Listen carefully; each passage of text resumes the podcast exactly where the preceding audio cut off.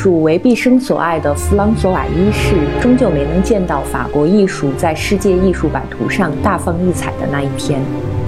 但距离那一天的到来已经不远了。至于以勒布伦为代表的法国宫廷画家为太阳王量身定制的艺术风格变得不再流行，则只是时代变迁的众多注脚之一而已。一种崭新的艺术风格即将因人们从凡尔赛宫廷的紧张气氛中解脱而诞生。在他去世之后。那个由他编织出的近乎完美的欢快梦境，继续感染着生活在空中楼阁里的法国贵族们。至于他藏在画面深处的萧索，只属于他自己。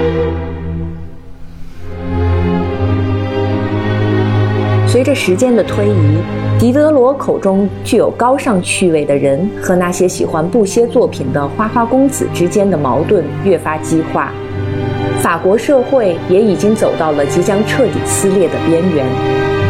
尽管此刻的凡尔赛和巴黎依旧岁月静好，但一场狂风暴雨正席卷而来。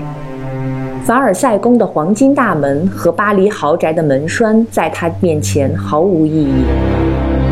些幸运的在风暴将至时辞世，没有看到自己的艺术被打上腐朽堕落的标签。弗拉戈纳尔则没有得到上天的怜悯，他将在风雨飘摇的动荡年代里见证自己曾经的主顾们一个个被送上断头台，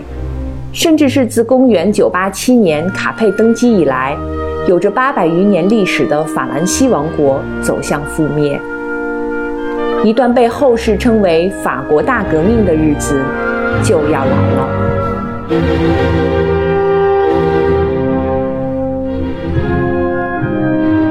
这个念头一旦在格罗的心中萌生，就再也没法消除。他发现自己无法再用同样的眼光看待拿破仑的伟大征程了。他的人生也几乎是从这幅画完成后就开始一路滑坡。拿破仑战败，大卫流放，对他的打击一重接着一重。一八三五年六月二十五日，格罗自溺于巴黎郊外的塞纳河。他留在岸边的帽子中的字条，给出了自尽的理由：厌倦了人生。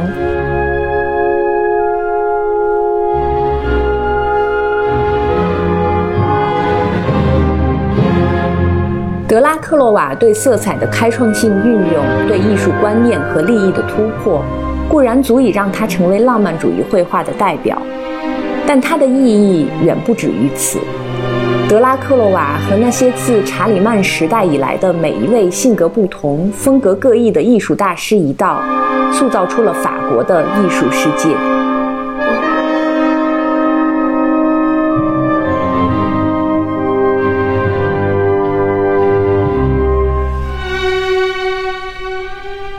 大家好，这里是即兴沉默，我是张女士，我是花开马，我是小光。时隔半年，翁鑫老师又来了。大家好，我是翁鑫。嗯，去年我们请翁鑫老师给大家讲了一下，呃，如何欣赏艺术，怎么样逛美术馆啊、博物馆啊，怎么样看懂这些艺术作品啊、各种画呀、雕塑啊，特别是他之前出版的两本书《如何看懂艺术》里边讲的关于一些意大利。的艺术作品，老朋友们呢对翁鑫老师已经非常熟悉了，新朋友呢，嗯，还是要给大家介绍一下的。毕竟这半年我们也涨了十好几万的粉丝，鼓掌鼓掌！不是不是，就是有一些新朋友。呃，温馨老师出身于艺术世家，毕业于伦敦苏富比艺术学院。回国后呢，他现在是独立艺术经纪人，为中国藏家介绍并寻找海外经典大师名作。从二零一四年开始，在知乎创作专栏“不艺术不幸福”。嗯，是知乎艺术和艺术史话题的优秀回答者。他之前的两本书呢，是如何看懂艺术一和如何看懂艺术二。春天来了，大家又可以准备要出门了，所以呢，对我们其实还是推荐大家多多接触艺术，多去美术馆啊、博物馆啊。去逛一逛。上次我们其实聊的挺宽泛的，嗯，对嗯对，然后怎么逛怎么看。今天我们再细分一下吧。今天温馨老师带了他的最新最新的书，对，因为艺术，所以法国，这是今年一月份的时候，春节前刚刚上市的新书。因为上次还专门聊到了，就是一开始就跟我们介绍第一次去卢浮宫是怎么逛的，嗯，所以我们今天就呃从这本书开始吧。因为温馨老师上一本《如何看懂艺术》其实讲的是意大利，对，是吧？是的，对，所以这本书其实主要讲的是法国。然后在这本书里面，尤其在后记里面，温馨老师有一句话，他说巴黎是西方整个现代艺术的起点。然后其实我们我在看完这本书的时候，还跟张女士就是我们俩还讨论了一下，就是比较好奇说为什么会这么来说。为什么会是法国呢？其实我们想，为什么不是什么英国、德国？嗯，啊，这个咱们就直接就从开头直接一步快进到直接书的结尾，呃，没问题，因为这个其实也和我们的生活会比较近。嗯嗯、就是法国的话，当时应该说有几件事情，呃，聚集在一起，然后让法国成为了一个焦点。就比如说我们现在说到法国的时候啊，法国浪漫之都、对对时尚之都啊，文化之都。然后，那么文化之都哪里呢？法国的巴黎。我们不会是说到说法国的马赛、法国的里昂，因为如果是喜欢吃东西的话，可能说啊马赛、里昂如何如何。但是呃，如果说到艺术的话，那可能会想到巴黎。那巴黎的什么呢？啊，可能有卢浮宫，但是对于一个旅游城市来讲的话，巴黎的标志就是埃菲尔铁塔。嗯而埃菲尔铁塔就是那个时候的产物。嗯，埃菲尔铁塔实际上可以展开的东西很多了，但是有一个关键的不同，就是它开，它正在开始改变当时的人们理解世界的方式。就是在埃菲尔铁塔建立之前，英国先在世界博览会上，然后做了一个水晶宫，嗯，就是玻璃大房子，嗯。嗯，然后当时的人们看到说，哇，原来这个就是新时代啊，这个是完全不同的，我们人类已经迈向新篇章了。好，那么问题来到法国这儿了，法国你需要做一个什么样的东西才能够盖过英国？说我们这个才是真正的新篇章，你那个还是旧时代的产物。在地上盖东西已经不行了，啊，他们说我们应该往天上盖。往天上盖了以后，这个实际上改变了人们理解自己所处的这个星球的方式，因为那个时候飞机还不普及，嗯咱们现在认知当中就是啊，呃，平常我们平视是一个视角，从天上看是是另外一个样子。但是当时很多人是第一次意识到说，登上埃菲尔铁塔以后，发现自己所在的这个城市啊，这个星球诸位能看到一个特别宽广的地平线，然后然后整个地方变样子了。那么有什么能够比征服天空更显得人类干了一件以前没干过的事儿呢？嗯，所以和干水呃盖这个水晶水晶宫相比啊，巴黎通过做铁塔，这个在当时啊，可能有的市民觉得说这个破坏了天际线，但是当他们真正的去到了以后呢，就会发现说啊，这个是一个改变认知世界方式的一个大事儿。它的意义已远远不只是说做了一个旅游景点儿，这个是咱们现在习惯了通过摄像机、通过呃飞机去看世界的人们很难意识到的一个当年的思想上的一个大变化。就是我们现在的人真的是不一样了，我们比以前人强，而且强很多，因为我们干了一件从有文明以来一直想干没干成的事儿。而当他的这个铁塔盖起来以后，搞了万博会，当时很多人都作为一个旅游项目去看。那比如包括这个毕加索，啊，包括梵高，他们都知道说，如果我们要搞一些新东西的话，就要到巴黎去。他们知道说，咱们自己的这个地方是不行，只能收到二手资料，呃，而咱们要干的是一个新鲜的事儿，所以呃，各个地方的人都会往巴黎去。比如说，你看像呃梵高，呃，他到了巴黎以后呢，呃，受到当地的感染，然后再给自己的弟弟提奥写信的时候，都开始用法语写了，就觉得说这是一个特别特别酷的事儿，而且通过在这个地方生活本身，可以让我也变得摩登起来，变得现代起来。哦，相当于当时巴黎释放出一个信号来，对，就是巴黎有有很大的能量。先锋主义的一个圣地吧，相当于是。对，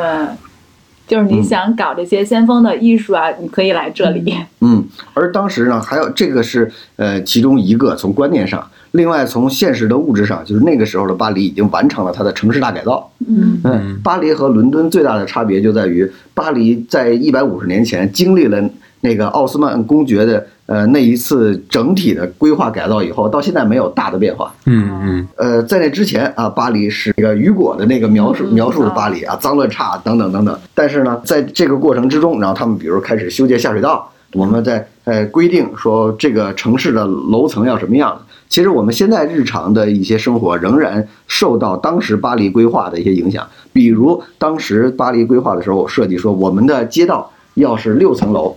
六层楼的一层和二层是底商，必须用来做底商。啊，就是我们现在看到这支出个小棚子的那种商铺啊，然后这些地方有橱窗，然后橱窗里面卖衣服啊、卖面包啊什么可以，然后三层到六层是这个呃住宅，嗯啊，哦然后然后并且它那里面还有约定，这个里面中间的几层你会发现它是呃它是单层的，并且呢，呃三层和四层。的这个阳台明显做的大一点，呃，就是这个阳台是飘出来的，就是你可以站在上面，但是五层的话就只有一个栅栏，嗯。为什么呀？呃，因为呢，就是这样的话呢，他们三层和四层的这个房子的价格高，就是而三层和四层的这个房子的户型大，两居室、三居室，哦而到五层的时候呢，就是呃做的户型小一些。这样的话呢，那些都市青年想在巴黎的市中心生活，但是又买不起大房子的，然后可以往上住，然后六层做复式。这样的话呢，虽然这个房子的呃呃总价高，但是它的单价低，因为你买两层，嗯然后并且呢，在顶层的时候你可以有阁楼，然后你可以有采光等等等等。然后这些现代房地产的 营销概念，在那个时候就已经 已经有而相反的，伦敦一直是一个呃拆旧盖新的一个地方，到现在也是，就是伦敦的一个街区和一个街区，然后差的非常非常多。可可这个地方为什么看起来比较新，旁边比较旧呢？可是因为看起来比较新的那个地方，三十年前发生了一个火灾，把原来楼烧了。哦，OK，把旧的这个残砖剩瓦拆走啊，咱们在这原地原地再盖一个新的。哦，嗯，所以我们就看到这个伦敦这个城市，它的活力来自于不断的有新东西冒出来，而巴黎的艺术气质来自于它的整整齐划一。嗯嗯，而而这而现在我们看到的这个，我们在明信片中，我们在纪录片中、旅行片子当中看到的，和我们现在亲自去到的那个巴黎，就是在梵高他们到达巴黎之前三四十年刚刚有的。哇嗯，，所以那个时候就知道说啊，要去哪里，哪里才是未来之城，那肯定是要去巴黎。而且你从那个什么凯旋门上看整个巴黎，它那个城市肌理就特别的规整，对吧？就是那个街区的那种设计是很很整齐划一的，但伦敦就是很杂乱，就是可能现代跟融现代跟古代是完全融合在一起的。嗯，等于巴黎兜售了一整套呃摩登时代的生活应该是什么样子。所以这就是我们经常说的法式风格，就是这样的，是吗？就是，呃，我觉得法国人他们也在呃持续的在寻找说，到底什么是我们的这套东西。就比如说，呃，最近呃刚出了第二季比较火的那个剧《艾美丽在巴黎》，嗯然后那里面等于一个美国的呃也做呃奢侈品牌营销工作的人出差，然后到巴黎去，然后然后他发现他和巴黎的同事一开始格格不入，无法相处，然后并且在这个过程中，这些法国的同事呃随着跟他交往，然后向他展示说所谓的。法式应该是什么样子？比如说，我们执着的坚持认为夏天该有夏天的样子，不应该装空调。然后，那比如他们呃认为说来都来了，对吧？你你既然你已经比如说比如说在一个下午决定说我这个下午要用来喝咖啡，那么你就不要再想工作的事情，你把咖啡喝好。然后呢，结你着急结账的时候呢，那个服务员还会非常体贴的假装看不到你，让你可以在这儿多多摸鱼摸一会儿。嗯，然后这些都是他们认为的我们的法国人会生活的一部分，而对这个美国来的同事说啊，你这里要讲究效率，什么时候微信都要回等等。No，我们不是这样子做事的。嗯嗯，那么而法国的这个东西也是他们一次一次的在自我的我们叫革新也好，叫革命也好，过程当中形成的。所以就是这次我在写这个书的时候，我就想开头和结尾怎么去选取，因为其实以法国艺术它如此博大的程度而言，任何试图以一本书来写完整个法国艺术的尝试都是徒劳的。嗯嗯嗯嗯，不可能的。这那么在这个时候呢，我就想，哦，好，那么法国艺术从什么时候开始？我们是从呃石器时代的这个洞窟开始，还是说从法国人开始知道自己是法国人开始？比如说那个当年凯撒，就是那个说我我来了，我看见我征服的那个凯撒，他击败的现在咱们所说的法国的这个地方不叫法国，他们认为自己是高卢人，高卢而且在当时的凯撒看来，高卢人等于野蛮人。嗯，他去打的时候是说我要让你们开化，让你们知道罗罗马共和国是什么样子，罗马人是怎么做事的。那么事实上也的确如此，当时的高卢非常的呃原始，并且被击败以后的高卢，呃部落的酋长们，他们知道说我们当地如果要想飞黄腾达的话，就要想办法把儿子送去罗马当官儿，或者从军，啊，让他到了当地以后呢，接受那里的教育。嗯呃，其实就和咱们觉得说，呃，你看呃清朝末年、民国初年的时候留法，嗯啊，一个道理，觉得说去了那儿以后，你你看像这个呃钱钟书写的，对吧？哪怕去那儿只是吃了几个奶油面包，回来以后也觉得不一样。身份不一样了。嗯，还有像呃呃这个呃那个时候的法国，然后他们当时经历了几百年之后，逐渐的开始觉得说，哦，我们是法兰克人，而这个法兰克人和现在我们所说的法兰西人又有不同的地方，但是从这个名字上，已经从高卢到法国已经开始有不有有相对来说比较清晰的联系了。从法兰克到法兰西就是一段，这一段是我在写作的时候觉得非常难的一段，但是呢也很有意思，因为就能够感觉到，就是我们人类这个物种，它的文明是如何一步步进展的。举两个例子，第一个就是在写前面这一段的时候，我发现为让读者们能够比较清楚的，呃，分辨这些人名儿是一个非常困难的事情，因为就是比如说咱们现在啊说起来，每个每个人的名字如何如何，然后我记得之前在知乎上看过一个题，问说那为什么呃这个大家起名字不能够像在网上注册一样，强制要求大家起不同的名字，这样不就不会有重名了吗？呃，一开始呢，有一些答主说，我告诉你啊，以排列组合来算的话，中以中国目前的人口，根本不能支撑每人用不同的名字，你只能持续的在后面增加更多的位数，以至于每个人都得叫五个字儿或者六个字儿，从排列组合上才能说得通。而且这还前提是摇号制，你不能自己选叫什么。呃，不是，但是然后这个时候有另外一个人说：“你们没想到吧？呃，其实你现在身份证上的名字只是你取的互联网昵称，你真正的名字是你的身份证号。还 有道理。呃，昵称是可以一样的，啊、i d 实际的注册用户名是独一无二的，嗯而这个注册用户名就是咱们的身份证号。嗯，这个思路可以。呃那么我我为什么说到这个，就是因为当年的法国人，他们也没有这个概念，因为他们的人生没有互联网，更没有，呃甚至连马车可能都还是一个稀罕物的时候，他们一辈子的对他们来说，世界可能就是这个村庄，世界的尽头就是村庄尽头的那个歪脖子树，到那儿这个世界就结束了。因为什么？因为没有地图，你对于外面的世界一无所知，你去一个完全不认识的地方，可能就回不来了。你假想，比如说我们今天去呃去一个自己从来没去过的城市玩，没有手机，没有地图，出了酒店，可能就找不回来了。那么当时的人们也是这样子的，就是一旦说要打仗，那可能基本上就是走到哪儿算哪儿，也就找不回来了，因为每个村子看起来都差不多。而当你们问说什么什么地方在哪里的时候，他们表示我们一辈子都没听说过那么个地方，那么这个就很麻烦。而他们起的名字也是这样的，因为当你你一辈子可能就认识几百个人的时候，你就不需要特别复杂的名字，你可能就需要一个约翰啊，需要一个西蒙就够了。好，那请问一个村子有两个西蒙怎么办？那肯定有一个高个儿西蒙，有一个矮个儿西蒙，或者有一个长胡子西蒙，有一个没胡子西蒙，或者有一个糟鼻头西蒙。嗯，所以这时候我们就会发现，他们连国王，连那些王储、王子们，都是用这种方式去命名的。就比如说呃这个法兰西王国的开国之君之君叫做皮平三世啊，Pepin the Third，然后但是呢，呃对，但是在这个法国人自己的认知里面说，这个叫做 Pepin the Short，就是个子比较矮的那个矮子屁矮子批评 啊啊，用于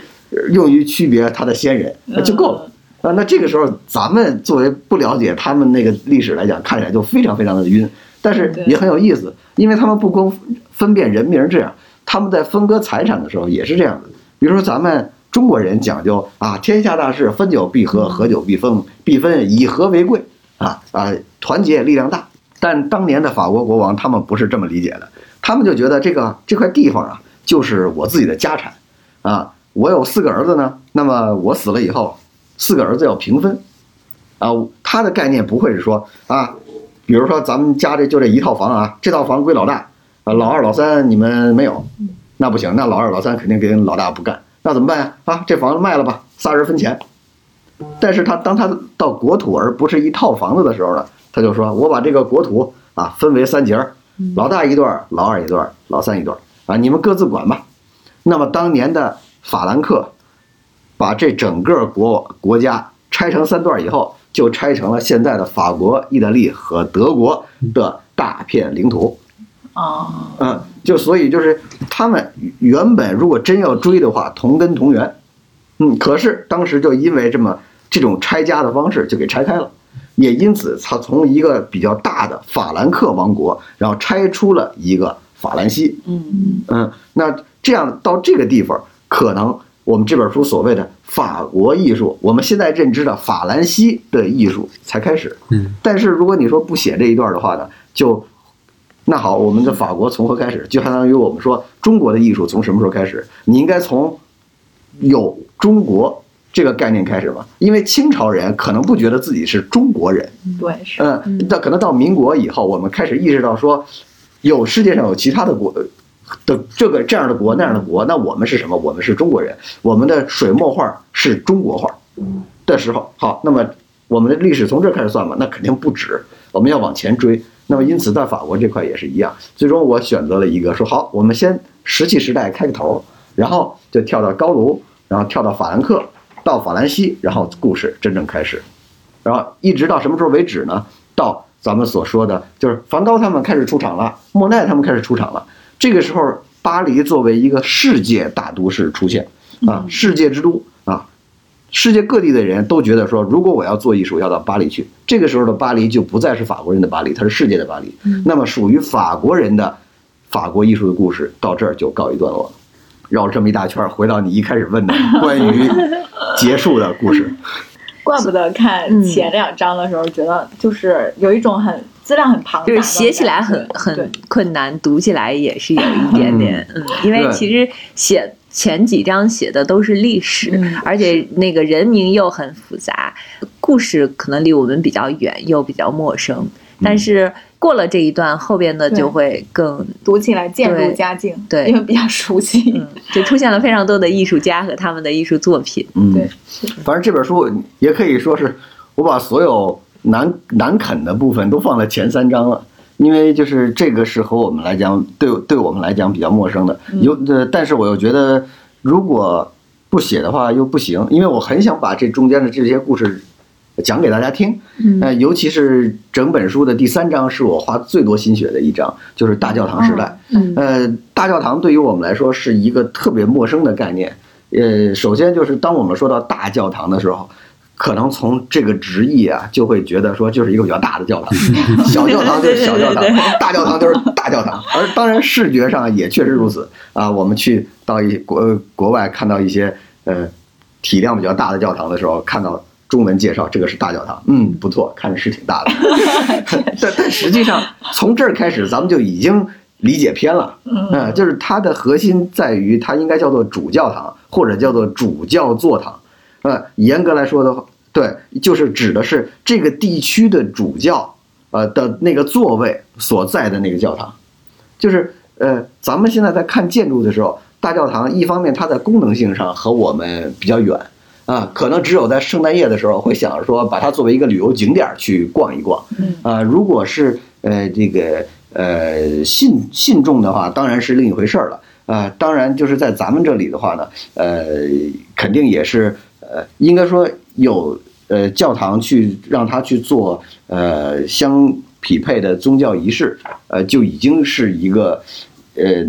嗯实现起来就是要要整个的去去做就已经有难度了，而咱们国家也不是以一个基督教为国教的这么一个国家，所以就是大教堂从它的建筑的形制，它体里面体现的科学规律和它的呃背后衔接社会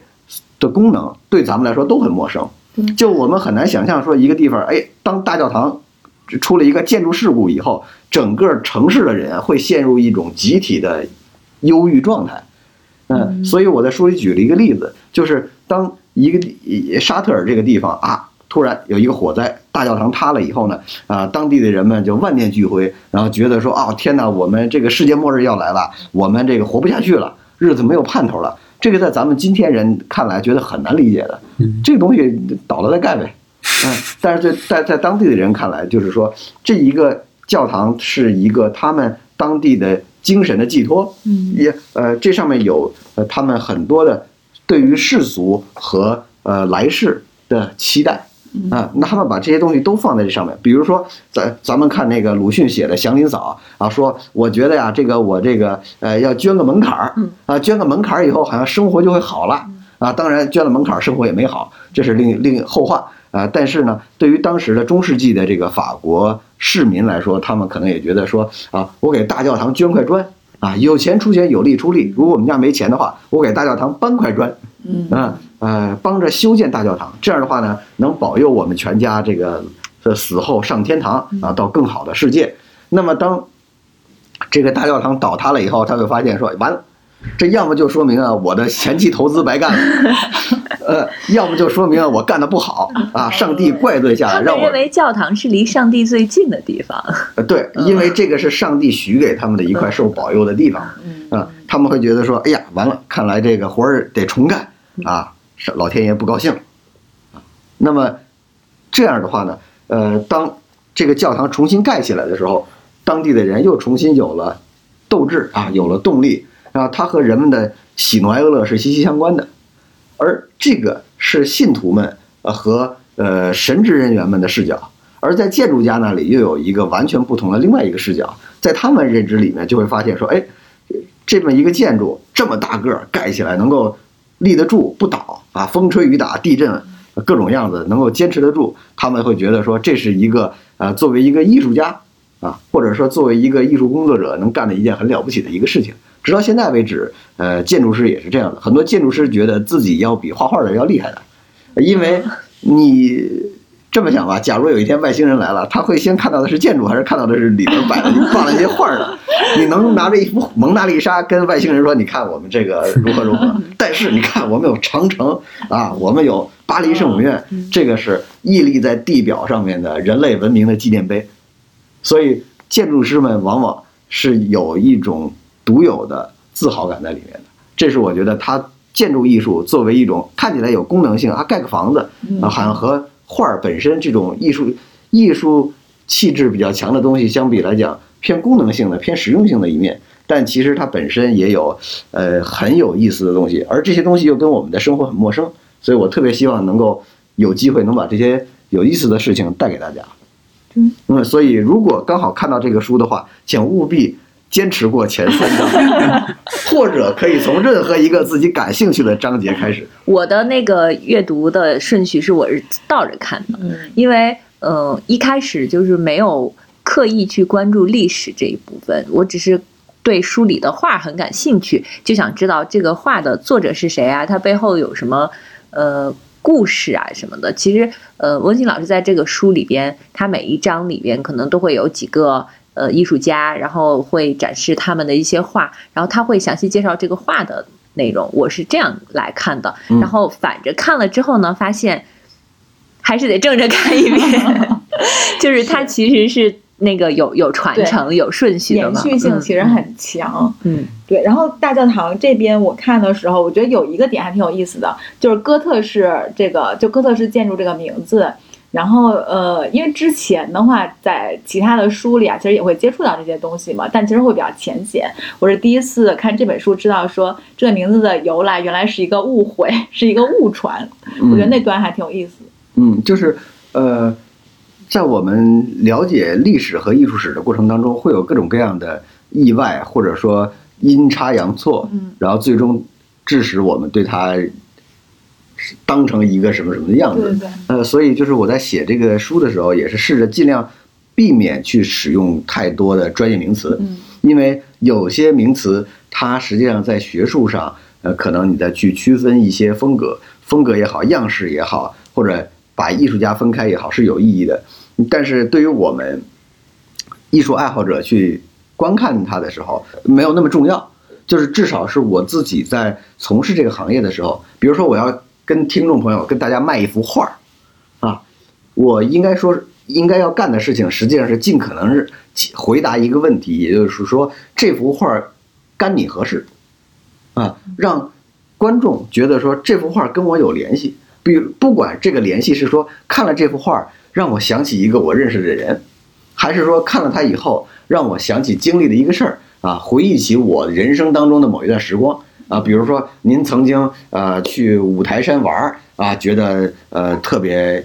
呃美好的回忆。那么当看到一个五台山风光的一个摄影或者说一幅画的时候，会想起这个日子。这个时候就是所谓的这个干您何事啊？可如果这时候我给您展示的是一个，比如美国黄石公园啊，你看这个风景也很好嘛。好，那这个跟我跟我有什么关系呢？这个问题如果回答不了的话，人家凭什么花钱去买买这样的作品，来让他整天跟自己发生关系呢？从一开始的这个关系就没有。嗯，所以就是在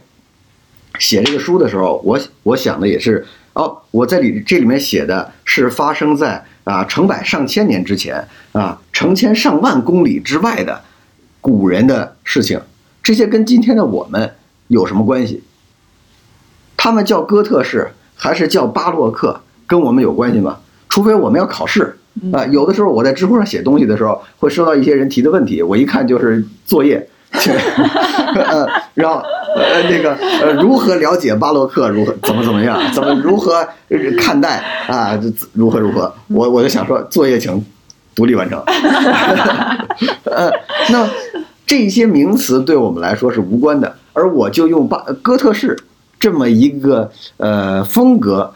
定义的模糊性，嗯呃，来展来举例子来说，你看我们我们去了解艺术，或者说我们对艺术史感兴趣的时候，不用过于执着在这些词汇上，而关注的可以是这个作品本身，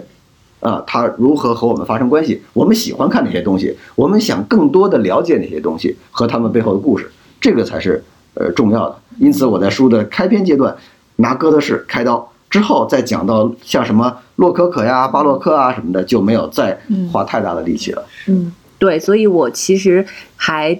之前还挺想问这个问题，就是呃，因为我本身是学音乐，我在学音乐史的时候，是它是有那个划分的，比如说什么呃文艺复兴、巴洛克，然后巴洛克后面什么古典主义，古典主义后面是浪漫主义，他们在每个时期都会有一批音乐家。呃，巴赫、莫扎特、贝多芬这样这样的人，嗯他们这一个时期呢，就会有属于这个时期音乐家的一些风格，就是差不多是一些共性吧。特点。但是我在看这本书的时候呢，呃，温馨老师有写说，即便是同一个时期的艺术家，他们的风格也差的非常多。所以我其实还挺想知道，就是就美术史上有没有类似的这种。那刚才这个回答其实也回答了这个问题。嗯，但是如果既然咱们已经说到美术史这个概念了，我就多说两句吧。呃，就是呃，美术史它实际上是一个学科，啊、那既然是学科，就要有学科的研究方法啊、和它的规规则，呃，规矩。那么呃，比如说我们在谈到数学的时候，数学是首先由一些公理定成呃构成的，嗯呃，比如我们说两点之间直线最短，这个东西是不需要证明的，对吧？咱们小的时候学数学的时候，除了做题之外，如果有一些老师会比较热爱数学的老师，会给我们讲的多一点。他会说两点之间直线最短这个东西是公理呃，为什么它不需要证明呢？因为后面的所有的定理和公式都是基于这几个公理派生出来的。如果我们质疑这一点，比如我们认为两点之间不是直线最短，好，那么数学就没法学了。啊 啊，你不能在学会加减乘除之前先质疑为什么一加一等于二。嗯，那么呃，艺术艺术史也是这样子，就是艺术史的学科的成立是基于两个呃约定俗成的假设的。第一个假设就是呃，艺术是分好坏的。这个咱们现在说起来可能呃不难理解，就是画嘛，有好画，有有烂画，对吧？大师和普通人呃和一般的学生那就是不一样。那么。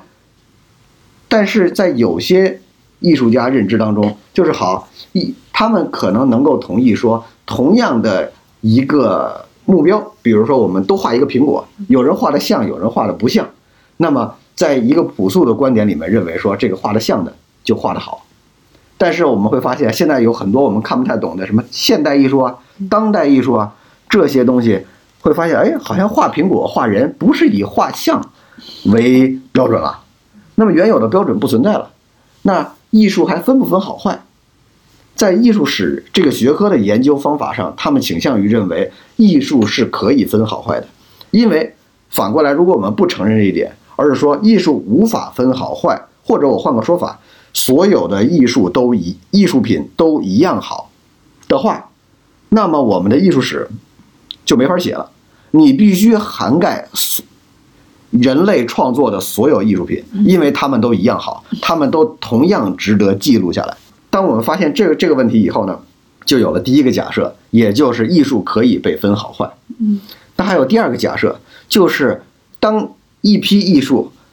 同时出现，或者说同时在我们面前的时候呢，我们可以按照地域、时期或者风格、样式、特征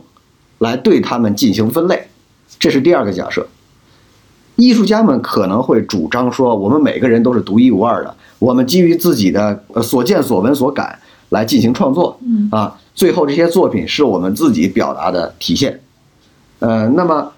对于艺术史学者研究来来说，好，如果每一个艺术家都是彻彻底底独一无二的话，那这个学科也没法进行了，嗯，就相当于说这个世界的每一朵花都是独一无二的一朵花。你要做一个百科全书，植物百科全书的话，就得把所有的都不分门别类的，像摆地摊一样，一个逐个逐个的收录，这个学研究就没有办法做，啊，所以呢，就是在艺术史学科成立过程之中，有两个重要的人物，其中一个叫做瓦萨里，他率先提出了一个，他说，我认为啊，有好的艺术，有不好的艺术，啊，艺术是从坏到好，从不成熟到成熟的。这个人提出了这么一个观点，在他之后两百年呢，又有一个德国人叫做温克尔曼。这个人说啊，我们我认为啊，艺术这个东西不单可以分好坏，还可以按它的特征来分出不同的时期。然后他就举了一个例子，叫做啊古希腊艺术。他说，你看那个时候啊，他们有呃有考古发掘，见到了很多的古希腊艺术。他就说，古希腊艺术经过我的研究，大概可以分成三个阶段，也就是叫做古风时期。啊，古风时期他怎么总结呢？就是说，希腊艺术啊还不是特别成熟，还在蓬勃发展的时期。这个时期的艺术呢，我们能够看到一些可能是稚嫩的，但也可能很生动的艺术表达雕刻。在这之后，他用了一个我们现在都经常用的词，叫做古典。啊，艺术古希腊艺术进入了古典时期。这个时候，一些规则被制定下来，人们开始出现了相对统一的趣味和审美。我们能够看到很一些经典的形象，比如雅典娜的形象，啊，断臂维纳斯的这个没断臂的这个维纳斯的形象，啊，逐渐的一个一个开始有了，能够发现，哎，有一个历史时期的雕古希腊雕刻看着有相似的地方，我把这些都放在一起，而且我说这个是希腊艺术最好的时候。您注意啊，这个时候他已经用了两个标准了，第一个标准就是不成熟和成熟，第二个就是不不够好和好。然后紧接着他又说了第三个，说还有另第三个时期叫做希腊化时期。这个希腊化不太好理解，化是那个呃化学的那个化，就说这个希腊艺术啊，你们这个时候已经开始陈词滥调了，你们觉得以前的艺术已经很好，于是就不断的复制自己，不再继续创新了。那么你们的这个作品呢，开始显得重复啊，显得庸俗啊，没意思。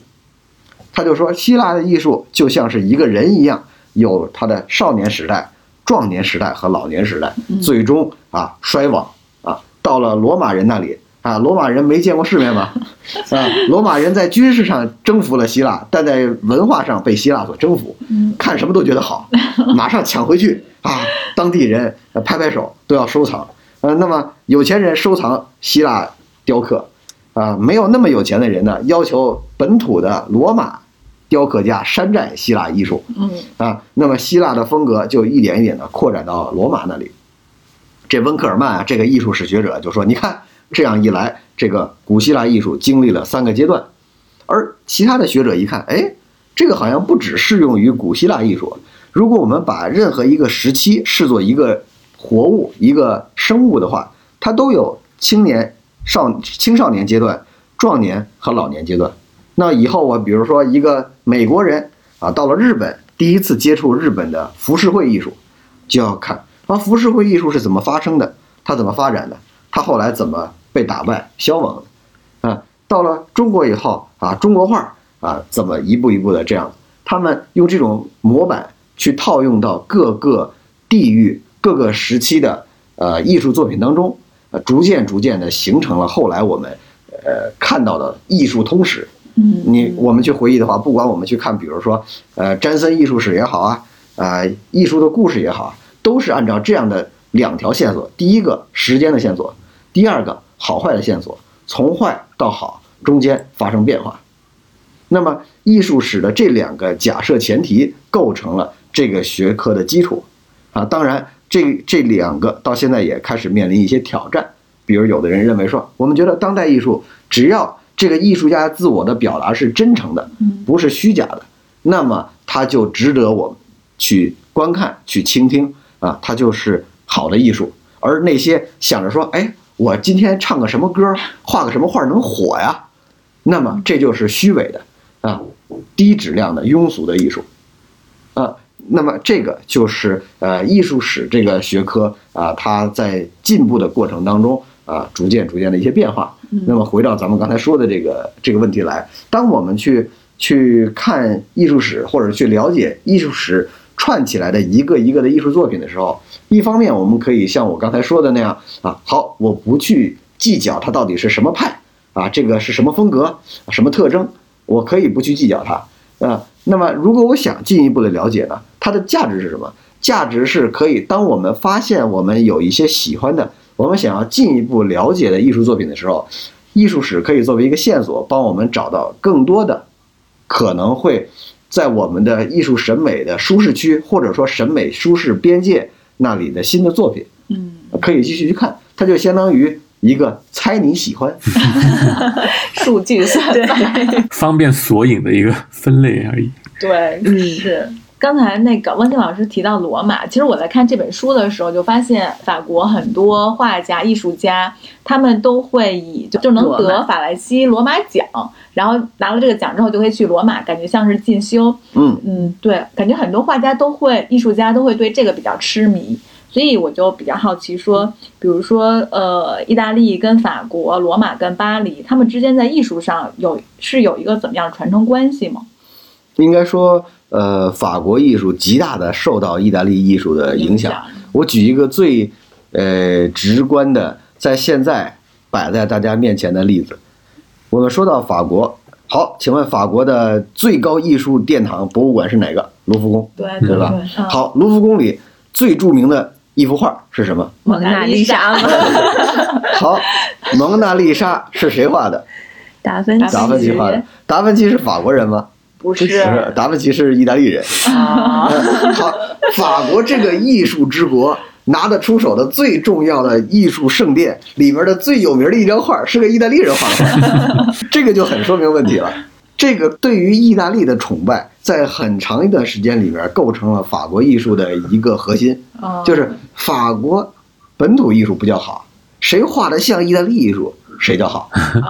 哦，嗯，就是咱们现在说起法国啊，艺术之国、很时尚之国，很难想象说他们曾经呃是意大利的铁粉儿，曾经见到意大利的时候就觉得说，哎呀，我们不行，因为现在你看，但凡涉及到创意产业，比如说时装，意大利和法国啊各有盛场，嗯吃的东西，法餐、意大利餐啊，呃，很难说谁上谁下，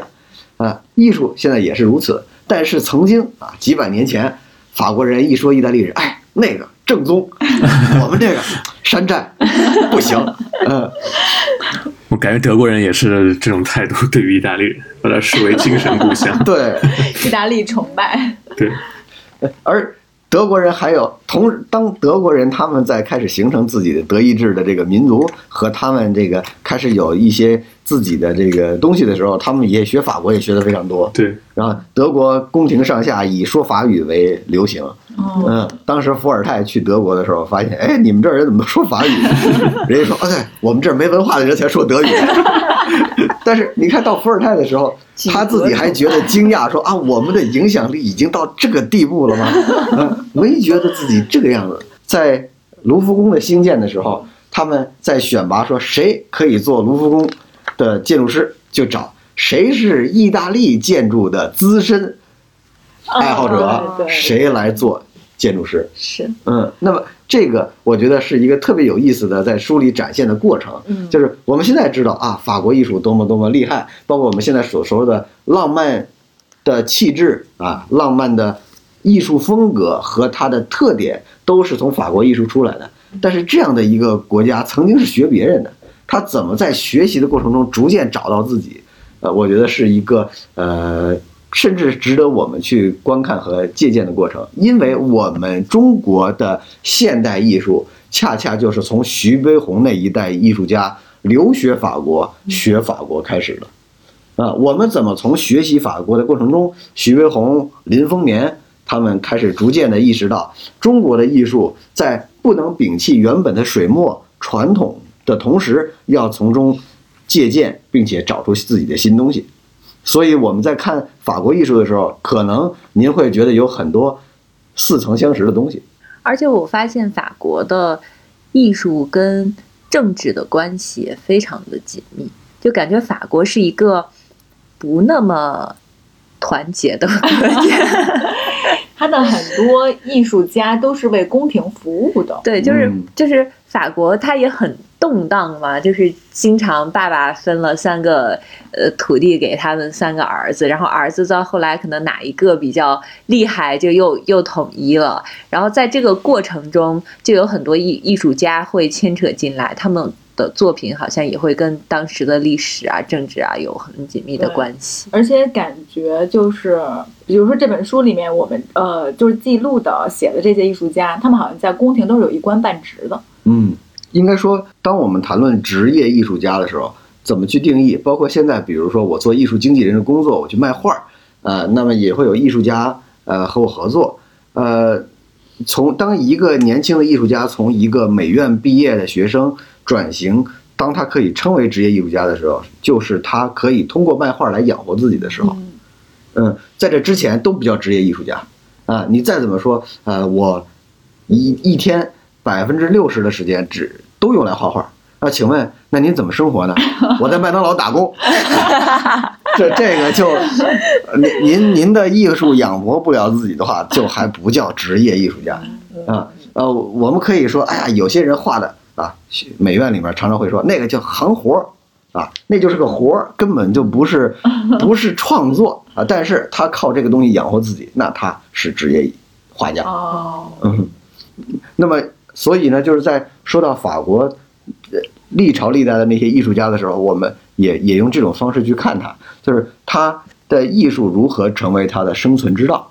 啊，比如这个书里有一个我觉得特别有代表性的艺术家啊，叫做大卫。啊，这个雅克·路易·大卫这个人历经三朝啊，先是呃路易王朝，哎，他是宫廷画师，嗯然后大革命了啊，原来的主顾人人头搬家啊，他呢，哎，还在浪尖上不倒，开始变摇身一变成了革命委员会的艺术家啊，我给大革命画画，然后结果哎，拿破仑又来了啊，把这个革命党又给端了，重新称帝了。哎，人家又接着给拿破仑画画，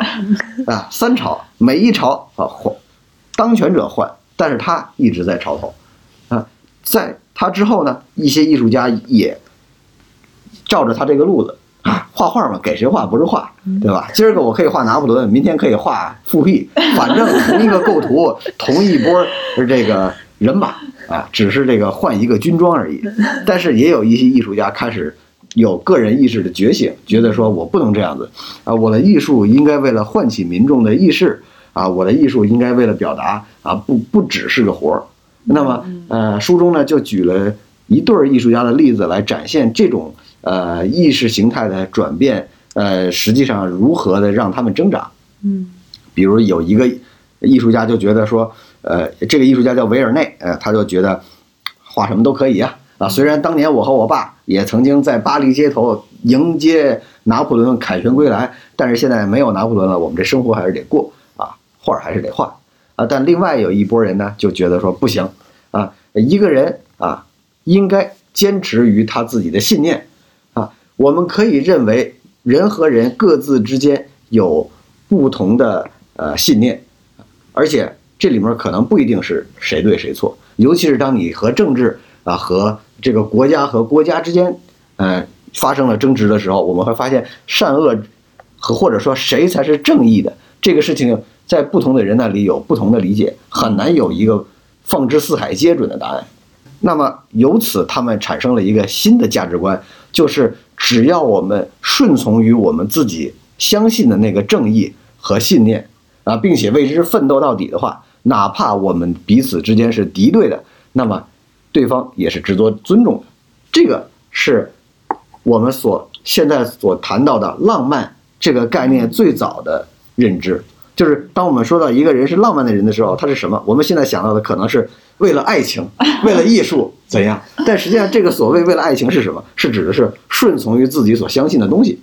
而这个是从法国的一批艺术家那里先来的。啊，这个事儿啊，呃，书里我引用了一个一个学者举的例子。他说：“这这样，假如我们现在啊，穿越回到呃十三世纪啊，跟跟一个牧师说啊，呃，你呀，你是信什么教的啊？他说我是这个教派的。好，那我告诉你啊，另外一个教派的和你一样也是信上帝，但是他信的这个和你稍有不同。你们都很虔诚，你们互相应该握手言和，都值得尊敬。那这个牧师一定会认为。”穿越回来的我们疯了，因为在他们的认知里面，就是这个世界是一元、二元的，只有对和错。啊，我们是对的，对方是错的。如果对方特别虔诚的错，那就应该用力的消灭他们，嗯，而不是尊重他们，因为只有对和错。但是当我们穿越到十八世纪的时候，啊，和跟他们说同样的事情，他们就会认为说，嗯，你信这个，我信那个，我们信的都不同。我们都值得尊重，但如果你因为是我的好朋友，所以违背了自己的信仰，啊啊，委曲求全的啊，在我面前假装说你觉得我的信仰是正确的，那么你就是不值一提的，你违背了你的人生的信念，你这个人不浪漫，所以就是这样的东西，呃，贯穿到艺术家这里，那么就变成了啊，我的艺术画笔到底是为谁而画的？啊，我应该是忠于我自己的信念啊，还是？忠于一个我的日常的生计，这这些逐渐逐渐的分化出了所谓的职业接活儿的画家和我们认知当中的后来那些更有名的呃艺术家形象，就是说啊这样的才是艺术家啊，我们可能想到的是像贝多芬那样啊啊，宁可没有人喝彩，或者说宁可别人不认可我的。艺术作品，我也坚持的在阁楼里面完成我的创作，这样的叫艺术家。但实际上，可能并不是所有的人都这样。人莫扎特也，一度也过得好着呢。但你能说莫扎特你就不配叫艺术家？你因为你拿了皇上的钱，你因为给宫廷演奏，所以你这叫是个活儿？其实不只是这样的。嗯，而这些有这些这些观念之分，都是在法国这个地方逐渐逐渐分出来的。是。所以在看这本书，有一个有一个作有一个画家，还让我印象挺深刻的，就是叫格罗的那个画家，就是他画了一幅画，那个叫《拿破仑在哀牢战场。嗯，因为这个艺术家他之前就是非常敬佩，对，拿破仑崇拜 拿破仑对。但是后来他的他的想法真的发生了一点变化，因为他的画里面会有很多那个战争，就是拿破仑去呃，就是去开战，然后当然会有有很多死尸那个尸体嘛。嗯他画尸体的时候，感觉对他内心好像有点冲击，因为战争可能还是会带来很多就是人的死亡嘛。感觉他是从这个时候开始，他的想法会发生了一些变化，就有点像他之前的那些信仰信念会开始受到自己的质疑。感感觉他自己开始反思这件事儿，所以这个艺术家，这个画家，他后来是自杀的，在塞纳河自杀了。嗯然后还留下了一句话：“厌倦了人生。”对，然后我当时看到这儿的时候就，感觉他信仰崩塌了。对，因为在他之前的那些艺术家，感感觉没有人会想这个问题。呃，不是这本书里面我看到的那个，嗯好像没有人会。他们好像就认为就是当权者就是正确的，他也不会想他们有什么对或者错。或者就是觉得，就算他不对，但是好歹得活着。对，嗯，就是至少像他之前的艺术家都没有走到像他这么极端。嗯，嗯是，所以我是觉得从他之后，好像我自己会觉得，就是会有一点能看出一点浪漫主义的那个，就是艺术家更像艺术家了。对，艺术家这种刻板印象到底是从什么时候来的？就是越潦倒或者是越越这种悲观颓废的人，越觉得他有艺术性越。艺术家，对对对，这这个观念也很有意思，呃，对，这个差不多就是这会儿出来的，是吧？就是就比如说咱们呃在图书市场上久呃经久不衰的一本《月亮与六便士》，啊嗯，对对对，我不知道大家呃看就是怎么看。其实像像高更这个艺术家啊，呃，一方面有他非常呃这个所谓执着的一面。呃，但是其实他并不能代表所有的艺术家，很多艺术家活得好着呢。莫奈那大别墅，我们在现现在咱们去巴黎还能看到，呃，但是就会觉得好像好像这样的才是艺术家，而这他们这样的这个呃形象也是在十八十九世纪的法国开始有的，因为呢，当时呃的艺术经销商们也发现这样的人设特别吃香，好比较好卖画。是啊，对，就是呃卖画其实是一个非常奇怪的生意，就是因为你兜售的像我们。呃，出售的是一个毫无任何使用价值，也无法进行呃评估，呃价格评估的一个一个产品。就比如说，我卖你一个手机，卖你一个电脑，嗯大概的行情价格是都是有的。你你查一查淘宝，查一查闲鱼，也就知道了。你在淘宝上能查出一个它的市场呃这个价格，闲鱼能查到一个它大家大家心里的认知的一个价格。嗯，但是艺术这个东西没法说，嗯、因为每一幅画都不一样，呃呃，画着妙龄少女的，是不是就该比画着老头的要贵？嗯，或者还是说画的大的就比小的就要贵？这个这个好像没有这么呃可以呃放之四海皆准的标准。那么你怎么去去卖它？实际上就是还是我刚才提到的，要说服呃收藏家，说服买画人，这幅画跟自己有联系，并且最终达到一个千金难买我愿意的这么一个境界，就是叫什么呢？相当于像咱们现在的打赏一键三连。感觉就得讲故事，就是越惨越好。那么他们在呃画商们就发现呀、呃，当这个观众发现这个艺术家有着曲折的人生啊，坚百折不挠的意志的时候，这个会形成一个光环，形成这个作品的附加价值，啊，他们会更愿意去卖这个人设。而而另一方面呢，呃，当时的人们也确实喜欢听这样的故事。因为如果我告诉你说啊，你买一个画，这个画家住在一个三层的大画室里面，然后有有天窗，采光特别好，每天每天过得美满的生活，这个听着就没意思了。嗯，这样的一个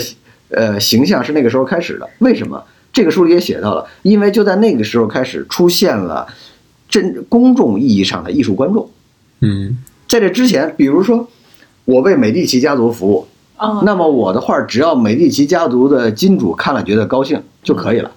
啊，那么老百姓根本看不到这个作品，就更无所谓兜售人设，因为比如说达芬奇啊和他的金主相每天相处的时候，他这个人是什么样子，金主是非常清楚的，因为每天都在一块儿，没有一个所谓的呃公众面前的人设可言。而所谓人设，必然是当艺术家和观者产生了一定距离以后，开始能够塑造的一个东西。而那在而是在法国率先开始了有了面向公众的公开艺术展览，啊，对它催生了艺术观众，并且由于观众像今天的大家一样，本身由于不是艺术专业从业者，所以他们期待着有一些指导，所以有了艺术批评家，啊，艺术鉴赏家，以在报刊上写见如何看懂艺术的文章 谋生的人，然后这些都是从法国开始有的，而也是在这个过程中啊，艺术家的人设丰富起来。哦，就是翁鑫老师如果穿越回那个时代的法国，，说的就是你自己。也是能找到活儿干的。就在这里面就写到，比如说我们常常提到，在上学的时候，在学到启蒙运动的时候啊，伏尔泰对吧？还会讲到百科全书学派的狄德罗啊，说他啊认为我们应该把知识聚集起来，知识就是力量啊。现在我们世界为什么还没有达到一个完美的境地？是因为大家民智未开，大家只要知道的越多，就彼此之间理解的越多，那么就不会有战争，世界就会和平，然后大家的聪明才智就汇聚在一起，人类就更好的明天。啊，这是当年启蒙运动的启蒙思想家们的期待。但是这狄德罗啊，还有另外一重身份，他本人还是一个艺术批评家嗯嗯啊。他在判断艺术作品的好坏的时候，有非常鲜明的个人呃好恶啊。我觉得什么样的东西是好的，什么样的东西特别特别不好啊！看了以后，我简直不忍多看一眼。嗯，但这些东西都是从那个时候的法国开始有。嗯，哎，我看这本书里面好像狄德罗特别盛赞的一个画家是是夏尔丹还是是夏尔丹谁？对，他有非常非常喜欢那个画家。嗯，呃，就是在在狄德罗的认知当中，他看到他从夏尔丹的静物静物画，比如说画了一、啊对对对一一个桌子上面摆了一些水果啊什么，或者说摆了一些面包等等这样东西，他觉得哎呀这个质朴的东西，不花里胡哨的东西特别好，显得这个人也很实在等等的。他给作品赋予了很多主观的东西在。嗯，那所以夏尔丹就是他后来的成就跟狄德罗的关系大吗？嗯，应该说就是呃，狄德罗那一时期的呃艺术鉴赏家们影响了观众观看艺术作品的方式。哦，嗯，就是毕竟呃，我觉得这些东西，包括我自己在写作的时候，我是希望尽可能的把故事、把艺术家、艺术作品推到前面去。嗯我只是作为一个叙述啊，不做价值判断，退到作品的背后去。啊，但另外有一些呃艺术鉴赏的写作者，他们是特别愿意走在前台的，比如说陈丹青啊，比如说蒋勋啊，都特别特别的情绪化，啊呃，一方面有感染力啊，另一方面呢啊也很主观啊，这个也已经形成了基于艺术作品的二次创作。嗯嗯嗯呃，是一开始的时候，可能这样的读物比较少，会倾向于把这样的作品当做呃艺术史去读，比如蒋勋写的就是给写给大家看的世界艺术史，那但实际上它更接近于一个呃鉴赏的的的创作，嗯。就，但是我觉得现在可能好一点了，因为大家现在不管是刷 B 站还是看抖音，各种二创看的多了。嗯，呃，这个时候在看这样的东西的时候，就、哦、更放松吧。嗯嗯就是书的封面是用的华托的那个皮埃罗这个画嘛，然后皮埃罗这个这个他其实是西方艺术史上一个一个典型的一个丑角的一个形象嘛，然后那个之前法国那个导演戈达尔也拍了一个电影叫《狂人皮埃罗》啊，我当时就是看到看到这个书的封面是皮埃罗，然后想到戈达尔拍过这个电影，然后想到他那个电影里面叫皮埃罗这个人的角色，他其实就是一个嗯。是一个为爱情啊、为为人生所疯狂这么一个角色，相当于一个疯子。所以他那个狂人其实是，呃，《狂人日记》里面那个狂人的意思啊，他是疯子，而不是说是一个是一个那种很很狂妄的人。所以就想问一下呃莫青老师，就是他这个丑角皮耶罗这个人，他在西方艺术史上他有一个什么样的一个象征的一个意义？我发现啊，就是人类的那个喜喜好都感情都是相通的。就是我看这本书的时候，也是被这幅画打动了。嗯他好像是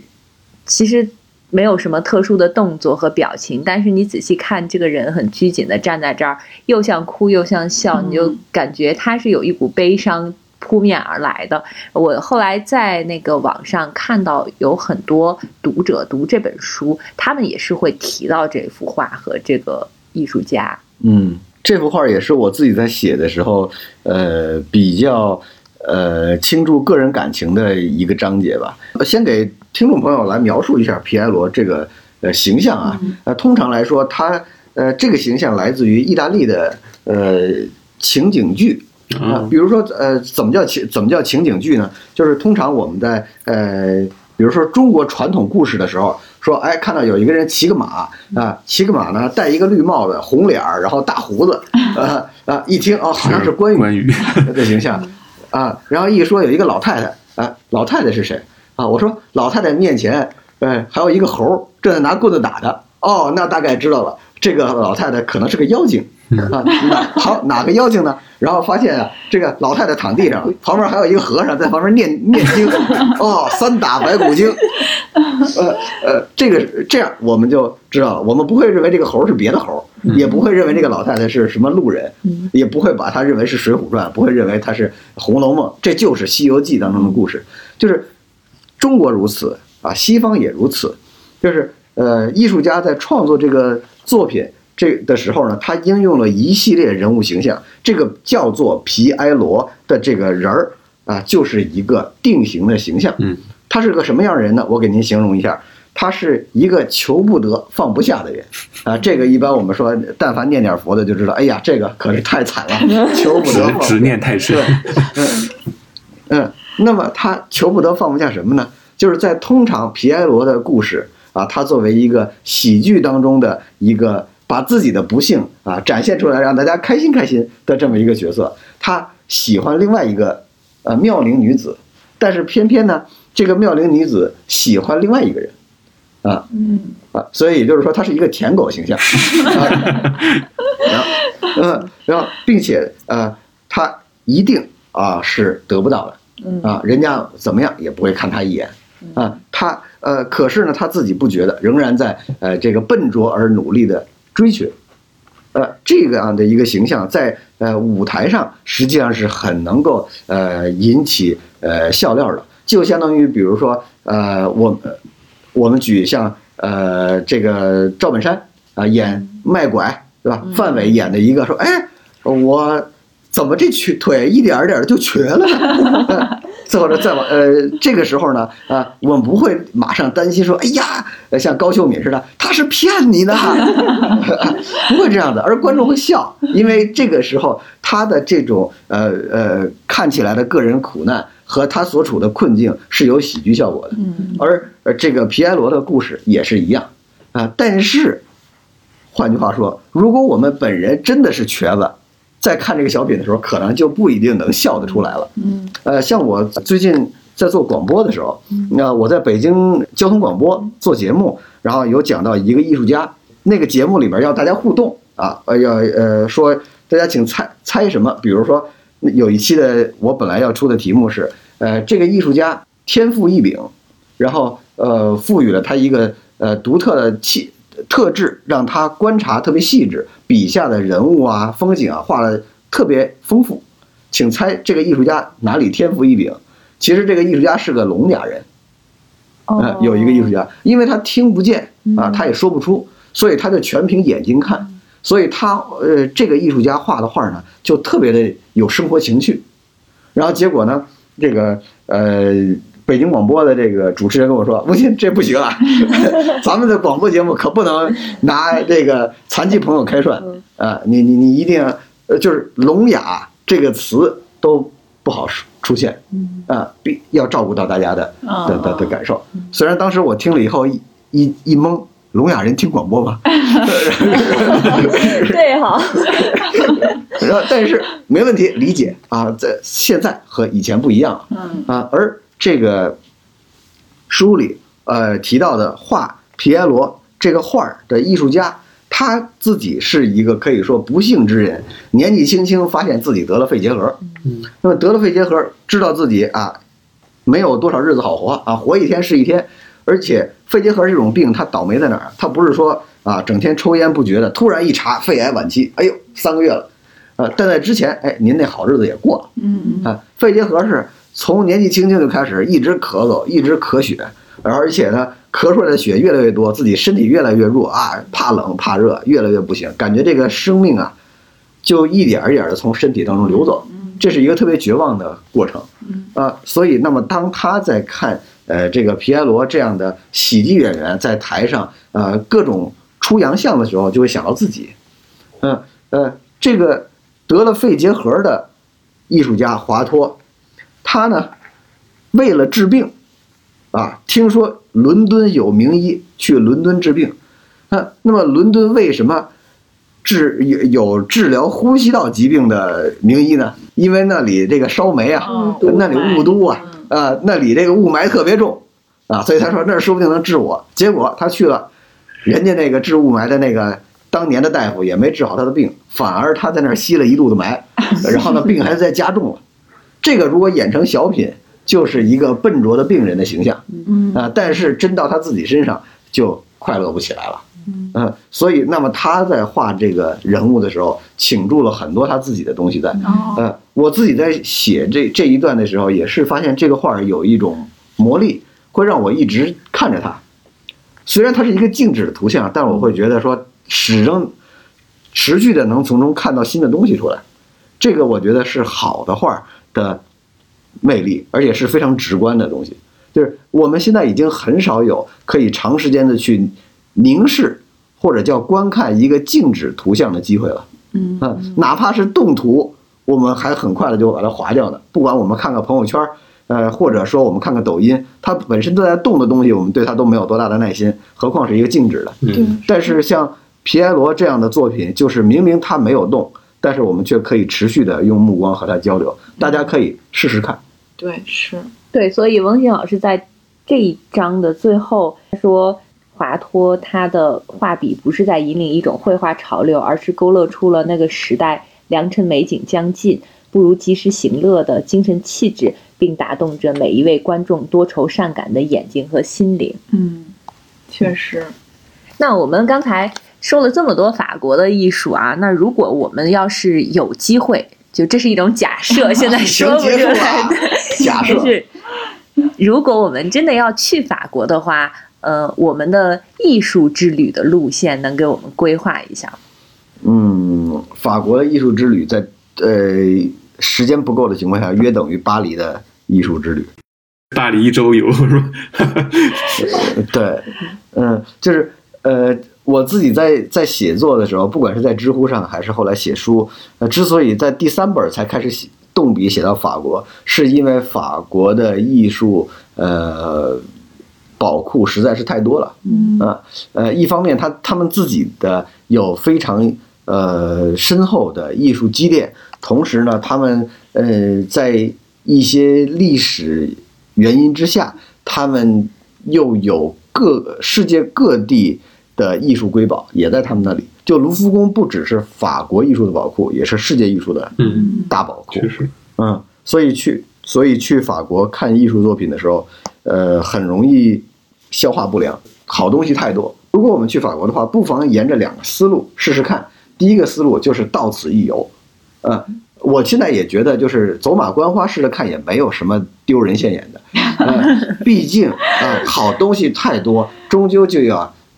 浅尝辄止的先看一看。嗯啊，呃哪怕只是意犹未尽的觉得说，哎呀，我这次没去够，我下次一定还要再来，嗯、也是好的。那么下次再去的时候，就会看到说啊，哪些我已经看到了，我这次要专注的去看哪些东西，总是要有一个朝圣和和是说过瘾的过程，嗯。照着这个地图，每一个名胜都看过了，本身也是一个挺有意思的事情 事情啊。呃，那么如果说真的可以说做到好，我就不管有多少好的作品，我只看我自己喜欢的，这是我特别推崇，同时我也觉得非常难得的一个状态，就是我已经知道我不可能看完了，那我就只把时间用在我真正喜欢的那些东西上，我多看一会儿。啊嗯，这样的话呢，呃，可能比如说光是一个卢浮宫就可以看个三进三出啊。卢浮宫它也提供呃天票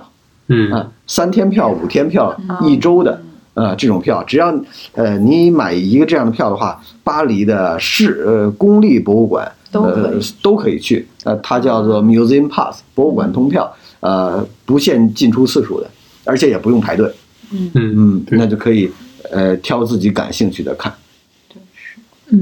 那如果现在还去不了的话呢，不妨就先看一下翁鑫老师的这本书，先嗯纸上握有一下。对，嗯然后呢，我们还可以就是在国内看嘛，对吧？其实国内现在的艺术资源也很丰富。那温馨老师，国内最近有什么值得推荐的吗？呃，因为我在北京了，所以我先推荐一个北京的有意思的展，就是国家博物馆在做一个中国古代呃饮食文化展。哦，嗯，再看我们呃过过去两千年来考古发掘的文物啊，和和一些这个绘画作品上展示的古人们是怎么吃喝的嗯啊，这是一件我们每天都要干，每天呃要干好几回的一件事儿啊。我们可能有的时候在在想说，哎呀，看呃这个故人具鸡黍。呃，邀我至田家，对吧？啊，古人吃的那些好不好吃啊？他们那个饭到底什么味儿？怎么调味儿啊？啊，呃，之前有人说这个会不会古代人做的的呃饭菜还原了出来以后，现代人会不会觉得好吃？然后呢，我心想，别说古人了，小时候吃的那那那些那些食堂菜，你现在都不一定还觉得好吃。对，是呃呃，毕竟那个时候是一个物质没有现在呃丰富的时候，呃，但是你能看到呃那个时代的人他们怎么去对待吃这件事儿，呃因为毕竟是一个我们现在每天还在干的事儿，我们能够在吃这个展览的过程中感觉到短暂的置身其中，一种时空穿梭的感觉。嗯，是哎，那温静老师有没有第四本的艺术写作计划？如果写第四本书的话，会想写哪哪个地方、哪个国家？嗯，如果还有机会写的话，第四本书可能会是，呃，还会聚焦在法国，但是不会是法国的呃故事，而是艺术家们在法国的故事。哦就是呃咱们一开始谈到的说，呃，为什么法国或者说巴黎是世界现代艺术的起点？我这本书的结尾其实也提到了，就是像惠斯勒这样的美国艺术家啊、像梵高这样的荷兰艺术家，陆陆续续的，呃，包括像呃西班牙的达利、毕加索，陆陆续续的到巴黎去。啊，所有的艺术家都觉得啊，要到巴黎去。那么他们一起在巴黎发生的故事，哦，嗯，这个听上去也非常对有趣。对对对，艺术各国各式呃，就是各国各地的艺术家们在巴黎的朝圣之旅。嗯。嗯，反反正总之就是对于因为艺术所以法国这本这本书在写作，我是在疫情期间写下写下来的吧。呃，在写作的过程中，我也是持续在想说这本书跟当下的我们究竟能产生什么样的联系。呃，在这样的一个特殊时期，我觉得可能我们比较需要陪伴，呃，各种意义上的陪伴，就知道自己其实不孤单。嗯，因为不呃，不管是现实呃意义上，比如说是隔离也好，或者说我们不方便出行也好，哪怕仅仅是一个说啊啊、出行要绿码，要保住自己的绿码，呃，单纯想到这一点，可能就连一些可以去的地方都想说，要不算了，再等一等吧。啊，在这个时候，我们可能不不得不自己做很多事情。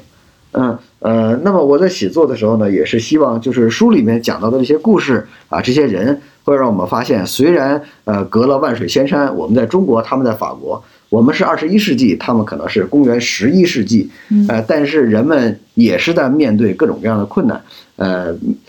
他们也在一面对一些以前从来没有想过或者遇到过的一些时代的大变化。这个时候，他们也要被迫做出呃自己的选择。嗯，大家的喜怒哀乐都是类似的，呃，并没有因为科技的发展而让人的情感发生太多的不同。呃，而这些感，他们的情感都寄托在这些艺术作品上，一个个的保留下来。所以，就是希望这个书啊，可以在这样的一个特殊时期，能够呃陪着大家吧。嗯嗯，太好了，这是一个非常好的结尾。嗯，那我们感谢温馨老师第二次来，期待期待温馨老师第三次来。也也希望，总之就是今天聊了很多特别具体的跟法国艺术啊，包括艺术史有关的东西吧。但其实这个书本身不是一个特别硬核的呃这个学术书籍，但还是希望大家可以从中读到快乐的故事。对，其实还是挺好读的，是故事性很强。是的。那我们今天就到这里，好的，期待温馨老师的第四本书。嗯，好，谢谢温馨老师，拜拜，大家。大家拜拜拜。拜